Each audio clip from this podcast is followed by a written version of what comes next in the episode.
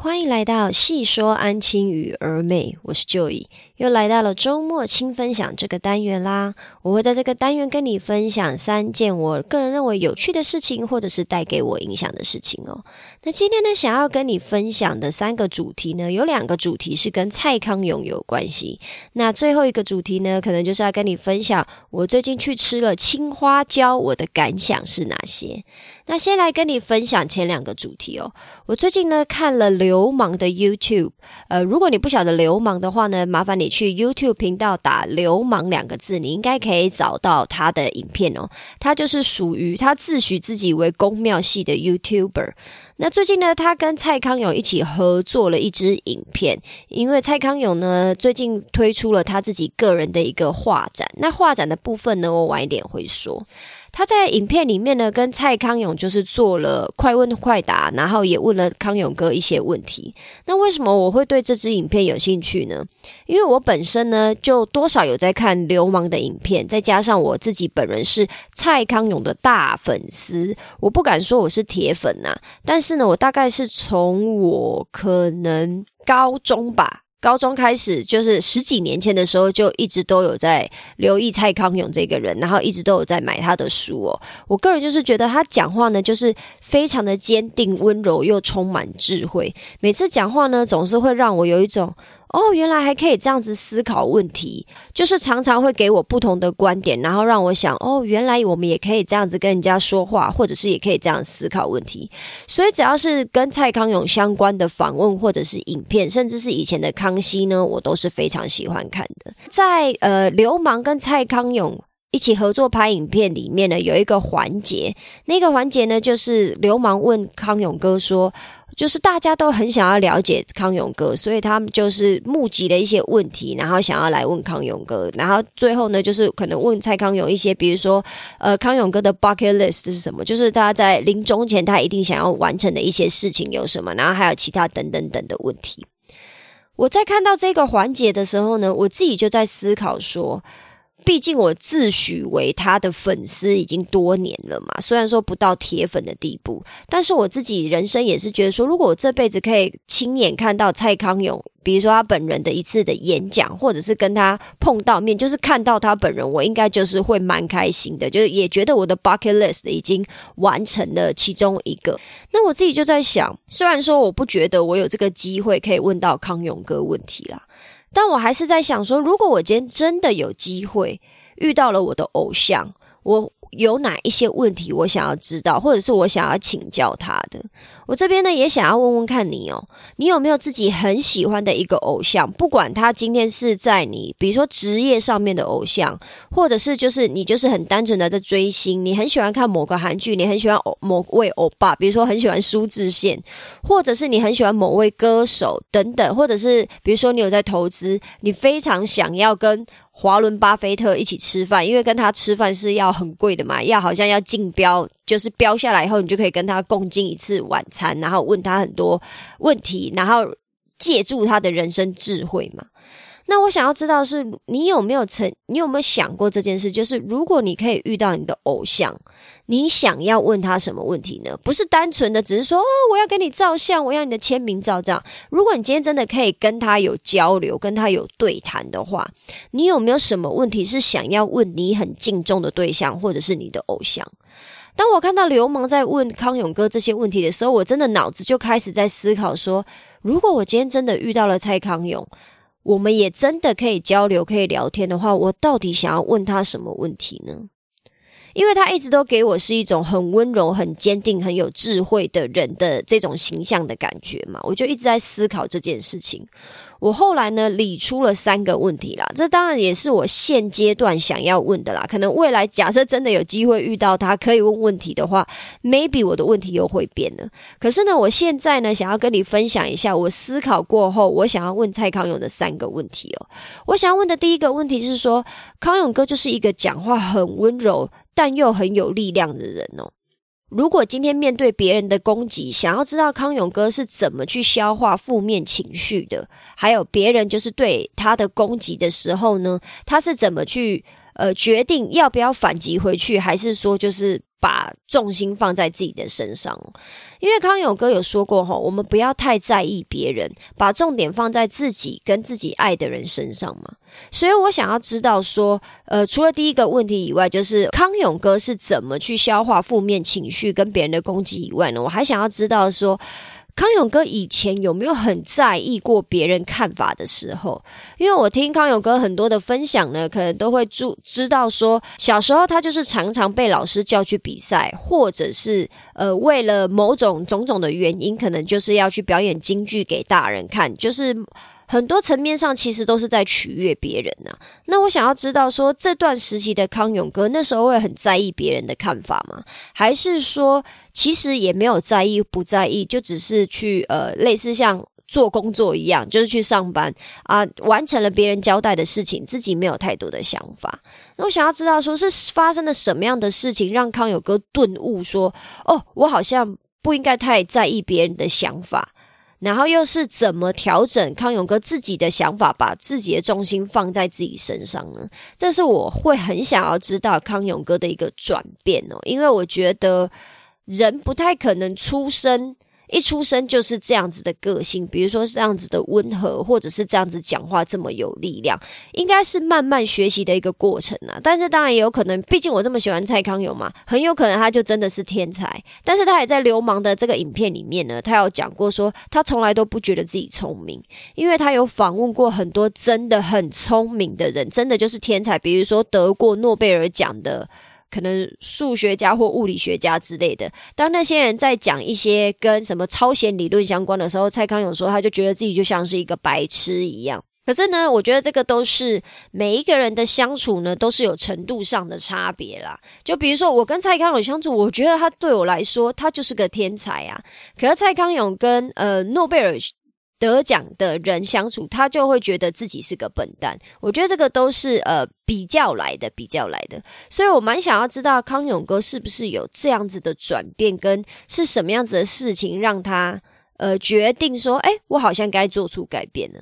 最后呢，我还想要问蔡康永说。康永哥的讲话呢，总是给人一种很温暖，就给人一种暖流嘛，然后让人家就是觉得有一种嗯，我又得到一点力量的感觉。想要知道说康永哥都不会抱怨，或者是很想杀某个人嘛？比如说今天跟某某些人合作相处，甚至是呃没有一起工作，只是单纯的相处而已，就发现那一些人的一些想法，或者是他的所作所为，可能就是有。侵犯到自己的权益，或者是让自己很不爽。那如果今天康永哥很想要抱怨那个人的话，康永哥又是如何处理这样子的情绪哦？因为康永哥在荧幕面前呢，总是给我一种哦，他好像都不会抱怨，然后他看到很多事情，他都可以看淡、笑看这一切。就算今天有人真的冒犯他，他也会觉得没关系，我才懒得理你呢，我没空管你，或者是啊，你这样做可能也有你的苦衷，没有关系，我不要太花心思在这一块上面。总是蔡康永总是给我这样子的一个感觉了，所以我也蛮想要知道说。蔡康永平常呢，在抱怨一个人的时候的状态或者是样子是什么样子，然后还有他是怎么排解这样子的情绪，赶快把自己的情绪导导向到自己 care 的事情上面，这个是我蛮好奇的点呢。我希望可以借由就是多了解一些康永哥本人的一些过去，或者是他的一些想法上面的转变，来让我自己呢也可以就是。审视我自己的生活，然后让我自己知道说，哦，我的偶像原来是这样子做的，那我是不是有什么可以借鉴的地方，也让我的生活越来越好？当然说起来很好笑了，讲的好像我真的有办法问到蔡康永这三个问题，可是也没有关系啦。我觉得想一想也觉得蛮有趣的，毕竟我们。并不一定会真的很仔细思考，说自己喜欢的对象或者自己崇拜的对象，我们到底可以问他什么问题？我们希望可以从他身上学到什么嘛？那今天这一个假想呢，我觉得也带给我，也让我学到一些东西，我觉得蛮有趣的。当然啦，如果你认识蔡康永，或者是你有管道接触到他的话，我也很欢迎你把这三个问题拿去问他，然后再转述给我听，告诉我说哦，蔡康永的回答是什么？我觉得这样子我一定会爽翻天。第二个我想要跟你分享的事情呢，是康永哥在那个影片跟流氓的影片里面呢，有提到一件事情，就是因为流氓可能都会因为蔡康永讲的一些话，然后就感动的哭了，然后流氓就觉得很不好意思嘛，因为他在里面讲说啊，他自己就是 YouTuber 啊，所以如果哭的话，他就可以把影片剪掉，就是把哭的地方全部都剪掉。可是因为今天是跟蔡康永合作的一个影片嘛，他就没有办法想剪就剪，因为是有跟人跟人的互动，如果剪掉的话，可能那个画面或者是那个整个对谈的流畅度就会很怪嘛，所以他都不能剪。蔡康永呢就说，我觉得他讲的话就是这么有的这么的有哲理，然后让我觉得，嗯，你讲的没有错，我以后也要往这个地方去多思考。蔡康永说，笑是一种情绪，哭也是一种情绪。可是呢，大家看到你笑的时候，只会说：“哦，你很开心哦，替你感到开心。”但是不一定会多问什么。可是如果看到你哭的时候，就会一直问怎么啦，怎么啦，然后要追问后面的一后面的原因哦。可是呢，其实有时候人哭呢是不一定有任何原因，可能就真的只是难过，或者是很 sad，或者是最近情绪很 down，不一定背后有什么原因跟理由。其实笑跟哭呢都一样是很健康，我们都应该要接受这样子的情绪，不要觉得哭好像就很不好，笑才是好的。因为有时候有的人笑是因为他很紧张啊，或者是他不知道该说什么的时候，他也会笑。我听到这一段分享的时候呢，我自己是想说。嗯，我从来都没有这样子去思考过，哭跟笑这两个情绪到底带给我们什么样子不同的影响跟差别哦。我自己是一个很喜欢笑的人呐，我也很不喜欢哭，因为我是一个非常爱面子的人。如果今天要在人家面前哭的话，我会觉得非常的丢脸，我会觉得，嗯，今天在别人面前示弱了。所以，如果我今天要哭的话，我都一定会选在一个我觉得很有安全感，然后跟我很信任的对象面前哭。我可能没有办法像流氓这样子，就是在镜头面前哭了。虽然说他说他也没办法，因为他都会把它剪掉。那那天拍影片没有办法，就是有很多工作人员，他也就只好让大家看到他哭了。那我听到蔡康永讲的这一些话的时候，我就在想说，嗯，是不是我曾经也对自己太苛刻了？好像自己都不许哭，虽然说也没有到什么男儿有泪不轻弹这种地步，毕竟我就不是男儿嘛，所以我没有这层压力，也没有这个枷锁。可是我总是会觉得哭就是示弱的一种方式哦，就是我也觉得笑才是好的，哭是不好的。那蔡康永哥讲的那一些话呢，就是好像有一点点醒了我，就是让我自己知道说。我好像不应该，也不能讲不应该了。我好像可以去调整一下自己的想法。我现在呢，在跟我自己讲话，或者是在跟别人讲话的时候呢，我都会尽量有意识的避免去用“应该”或“不应该”这样子的字眼哦。因为我觉得“应该”跟“不应该”就是一个枷锁啦。不应该做什么，或者是应该做什么。比如说，女生就要有女生的样子。妈妈就要有妈妈的样子，或者是你就应该要有你的样子。那所谓的应该到底是什么呢？这个都是别人的评判。我会告诉我自己说，不要这样子去评判别人，也不要这样子评判我自己哦。话说回来，所谓的笑跟哭，其实都是一个健康的情绪。我就是会慢慢的告诉我自己说，如果我今天真的觉得很难过，真的很想哭，那就哭是没有关系的。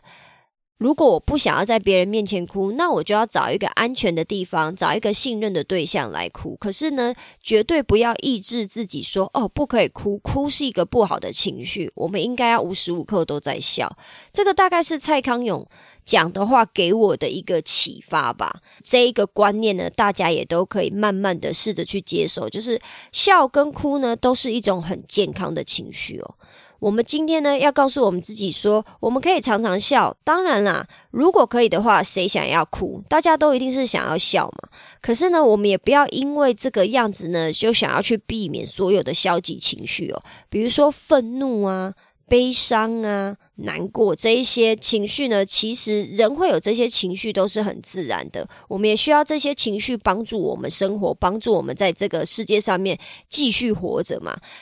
我们的人既然呃，就是在基因里面有这一些情绪的话，就代表这些情绪对于我们人的生存是有帮助的。不然进化论应该早就都淘淘汰掉这些基因，或者是淘汰掉这些情绪了。那我们现在还有这些情绪，就代表这些情绪对我们来讲是有帮助的。不晓得这一句话对你有没有产生一点影响？就是哭跟笑其实都是健康的情绪。我们都不要就是太拒绝哭泣这件事情，而只拥抱微笑，或者是只拥抱开心。不晓得你是一个爱哭的人，还是你是一个爱笑的人呢？还是你跟我一样是一个爱面子的人，所以不喜欢在人家面前哭，或者是示弱呢？不晓得你听到蔡康永的这一句话的分享，有没有带给你一些触动，给你一些力量，或者是让你想要改变呢？我都很欢迎你在评论区帮我写下你的感想哦。我想要帮蔡康永康永哥呃宣传一下，帮他打一下他的广告哦，因为我自己本人就是他的粉丝嘛。他最近呢在白石画廊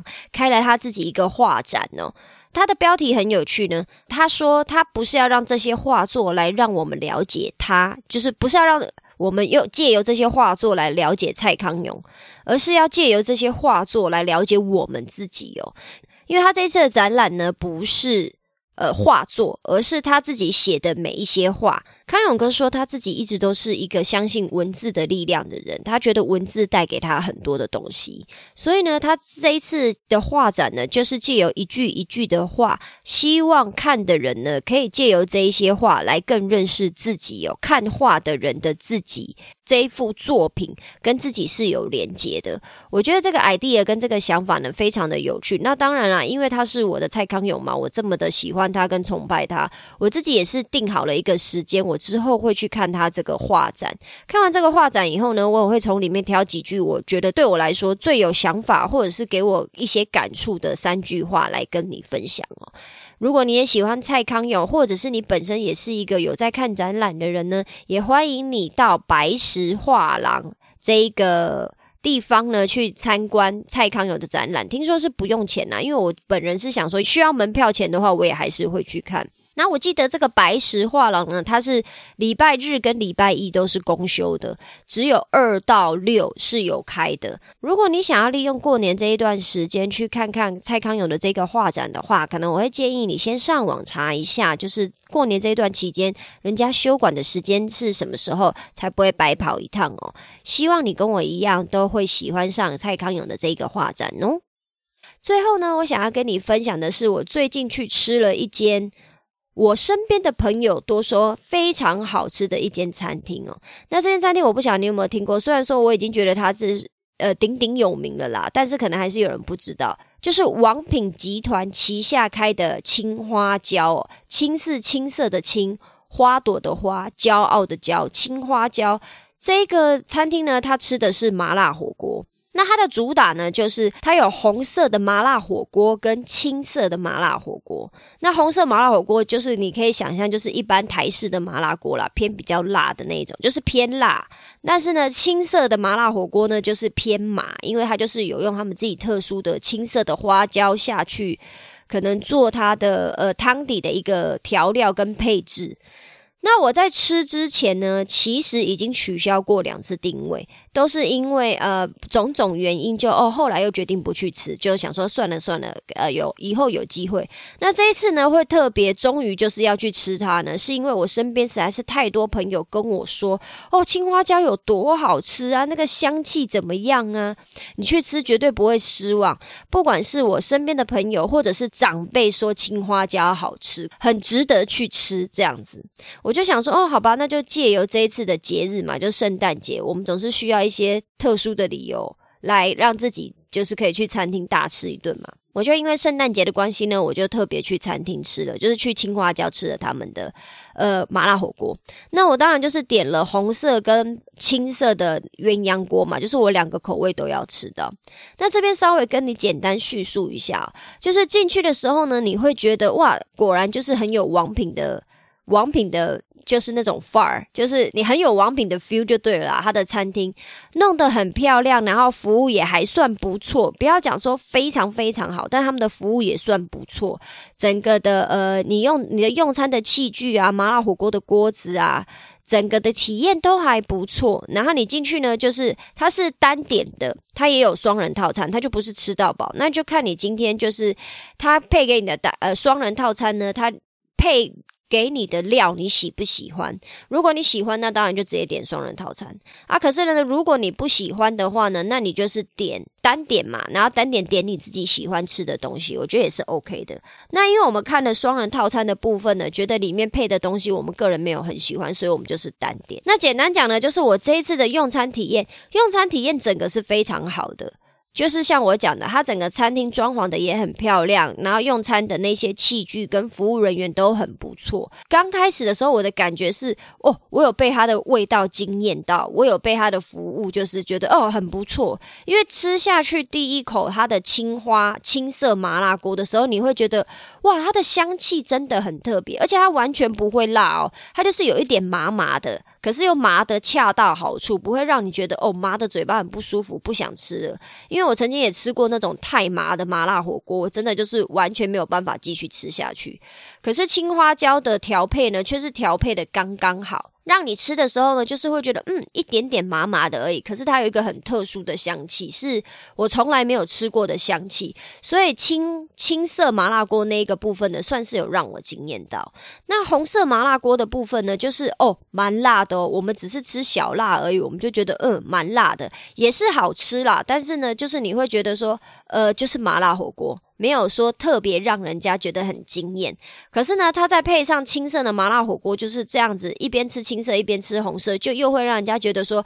整体上来，整体呢感觉就是整体的体验呢，感觉是相当不错的。再加上王品的服务有它有它一定的水准在嘛，所以我当下大概吃到中间的时候，我还一直想说，哦，这家服务真的是很不错。东西又好吃，餐具又漂亮，装潢也漂亮，气氛也好，很适合请客。也就是说，如果你今天是要请客，你要做东，要请朋友吃饭啊，不管是生日，或者是你今天呃因为某一些理由，你需要请别人吃饭来好好谢谢别人的话，我都觉得这间餐厅非常的适合，就是带朋友来绝对不会失礼，会给你很有面子，大家吃的也会开心的一间餐厅，我很推荐。但是呢，我大概吃到后面以后，我又开始打退堂鼓了。我又觉得说，嗯，